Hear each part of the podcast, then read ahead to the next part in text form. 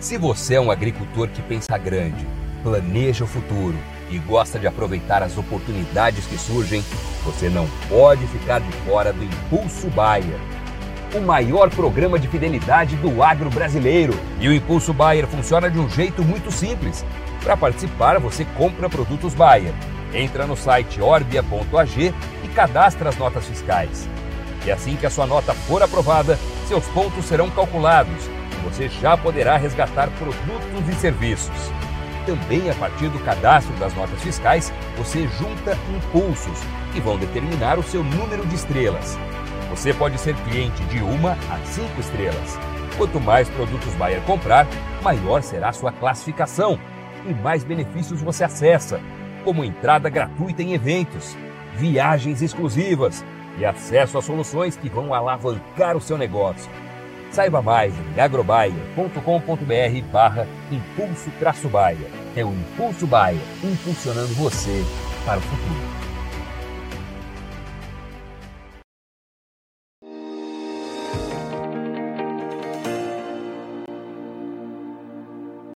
Olá, você que nos acompanha aqui pelo Notícias Agrícolas. Eu sou Letícia Guimarães e a gente começa agora mais um boletim Vamos falar um pouquinho sobre o mercado do frango, vamos ver como que foi o comportamento desse setor ao longo desse mês de novembro, que a gente já está se encaminhando para o final, e o que, que espera para o mês de dezembro, então, o cenário para esse setor, então, da avicultura de corte. E quem está aqui para nos ajudar, então, a entender essas informações, a nos ajudar a costurar tudo isso, né, e entender uh, como que está esse cenário é a Juliana Pila, que é analista da Scott Consultoria. Seja muito bem-vinda, Juliana.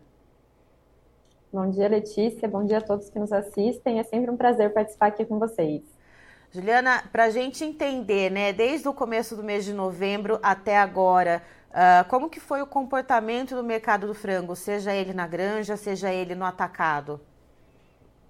Bom, Letícia, o mercado do frango, né, agora em novembro, principalmente considerando os preços nas granjas aqui de São Paulo, que vinha com uma estabilidade aí nas cotações por mais de 60 dias, acabou tendo uma recuperação de preços agora no mês de novembro. Se a gente considerar no acumulado desde o começo do mês até agora, a valorização nas granjas foi de 4%. No atacado, a gente teve um cenário um pouco atípico nas cotações, né? Normalmente a gente observa uma valorização nos preços nesse elo da cadeia na primeira quinzena do mês e depois essas cotações elas já começam a ceder. Agora em novembro esse movimento foi um pouco contrário, né? Na primeira quinzena os preços eles ficaram andando de lado, até com algumas quedas, porém, no início da segunda quinzena a gente observou uma valorização. Então, desde o começo do mês até agora, a gente teve uma valorização no atacado de um pouco mais de 2%. E Juliana, pensando nessa valorização uh, ah, para o lado do atacadista, o que, que, motivou essa inversão, né? Essa, esse viés uh, de estabilidade ou até com algumas quedas na primeira quinzena do mês e essa reversão na segunda, na segunda quinzena do mês. O que, que gerou essa inversão? Bom, é, esse mercado atacadista ele vinha um pouco estocado, né, do final de outubro para o começo de novembro, e em função dos feriados, a gente teve o feriado do dia 15 de novembro e o feriado também do dia 20, isso acabou impactando aí um pouquinho nas vendas. Mas, porém, né, depois desse passado esse período, é, tudo começou a caminhar mais normalmente, né, o que a gente costuma dizer aqui no mercado, e aí a gente já começou a observar essa valorização. Lembrando né, que os últimos meses do ano, novembro e dezembro, é, são os meses que a gente tem é, uma maior demanda, principalmente por essa proteína de frango, né? Então, é, a expectativa daqui para frente é bastante positiva com relação a preços. E Juliana, pensando nessa questão da demanda, uh, essa demanda mais positiva que deve vir em dezembro, ela é pela sazonalidade, ela é pela questão da competitividade em relação às outras carnes, o que, que a gente vê uh, nesse cenário, né? Tanto pela questão para para o viés para a carne de frango em si, como a questão das outras proteínas carnes concorrentes. Sazonalmente, né, nesse período do ano, a gente observa uma demanda não só para carne de frango, como você bem colocou, mas também para as demais proteínas, né? A gente tem agora, no final de novembro, começo de dezembro, é, o recebimento do 13º salário, a gente também tem as contratações temporárias agora de final de ano, isso acaba gerando é, uma movimentação melhor né, de capital, uma movimentação melhor da economia, e isso traz é um aumento da demanda interna. Então, as expectativas, é, tanto para a demanda da carne de frango, como também da carne bovina e da carne suína, são positivas com relação a preços. Falando um pouco da competitividade com as outras proteínas, né? A carne de frango a gente teve essa valorização um pouco maior, principalmente que a carne bovina. Então, a competitividade com relação à carne bovina, é, a carne de frango acabou perdendo um pouquinho. Mas lembrando, né, que no geral a carne de frango é bastante consumida, ela acaba sendo uma preferência, então isso acaba, mesmo com essa, esse aumento de preços, não acaba impactando no consumo. E, Juliana, quando a gente olha também é, para a questão do frango, a gente vê essa melhora, né, tanto no atacado quanto na granja. E quando a gente pensa nos custos de produção, a gente está vendo uma certa dificuldade uh, com o plantio da soja em várias regiões do país, e isso pode afetar lá na frente o plantio da segunda safra de milho. Uh, como que o mercado está olhando para isso nesse momento? Isso já tem afetado o poder de compra do avicultor na hora de adquirir ali os insumos para a fabricação de rações?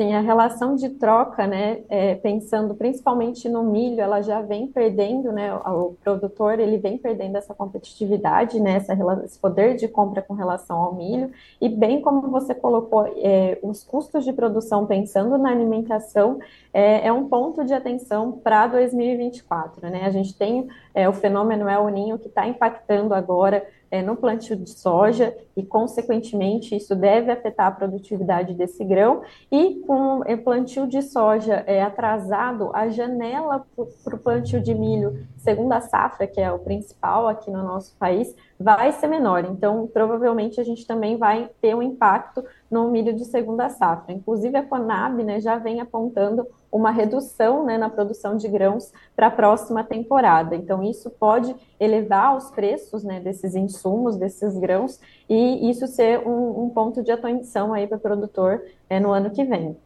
Ou seja, olhando para esse cenário, as melhores estratégias seria o produtor ele já uh, olhar para fazer as suas compras com janelas de oportunidades melhores para o mercado de grãos ou fazer ali uma modulação né, na, nos seus plantéis para poder fazer ali uma adequação e tentar ali melhorar os preços, Juliana? Eu acho que os dois pontos, né? Tanto é o planejamento com relação a como vai ser é, os, próximo, os, próximos ciclos né, de produção, com relação a essa quantidade né, de animais que vão ser alojados, como também a compra desses, desses insumos é, para alimentação. A gente costuma falar que para o ano que vem, né, é, principalmente pensando em milho, é, baixou o preço, comprou, é, faz a, a, melhor estratégia de compra aí para ter seus, ter seus estoques, porque realmente a tendência para o ano que vem é da gente ter preços mais altos para os insumos relacionados à alimentação. Certo. Juliana, muito obrigada pelas informações. Você e todo o time da Scott, cada um ali na sua devida uh, competência, né, na sua devida divisão, são sempre muito bem-vindos aqui com a gente no Notícias Agrícolas. Eu é que agradeço mais uma vez a participação e a gente está sempre à disposição aqui na Scott Consultoria. Tá, então estivemos com a Juliana Pila, que é analista da Scott Consultoria, nos trazendo as informações a respeito do mercado do frango, como que foi o andamento desse setor ao longo desse mês de novembro, que foi um pouco atípico, principalmente quando a gente olha para o setor atacadista aqui no mercado paulista, já que houve uma inversão do que costuma ser o andamento de mercado durante o mês. Então, a primeira quinzena do mês, quando se costuma ver preços melhores, foi o contrário. A gente veio então de um, um outubro, segundo a Juliana, com frigoríficos mais estocados, Uh, entrou ali na primeira quinzena de novembro com mais feriados, ou seja, né, o consumo um pouquinho menor. Aí o que, que aconteceu? Os preços caíram, né? A, demanda uh, fez com que os preços dessem uma diminuída, demanda um pouquinho mais fria. Já na segunda quinzena, isso se reverteu, ou seja, houve uma certa recuperação desses preços, um movimento então atípico considerado pela Juliana. E aí, quando a gente olha uh, os valores da, das cotações de hoje, do dia 27 de novembro, em comparação ao início desse mês, a gente vê então uma evolução para a ave no atacado paulista de 2,1% e do frango na granja paulista a gente vê um aumento de 4%. E o que, que a Juliana explica para a gente? Que agora o mês de dezembro deve haver inclusive uma melhora na demanda, que isso também é sazonal, não só pelas festividades de final de ano, mas também porque a gente tem a entrada de 13 terceiro, a gente tem as contratações temporárias do comércio, isso ajuda a economia a girar um pouquinho mais e dá um pouco mais de poder de compra à população.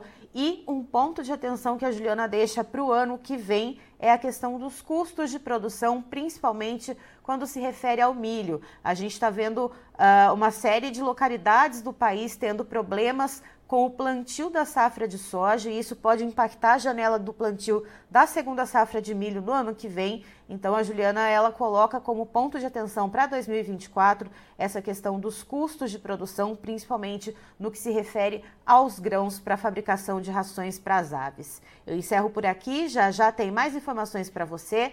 Notícias agrícolas, informação agro-relevante e conectada.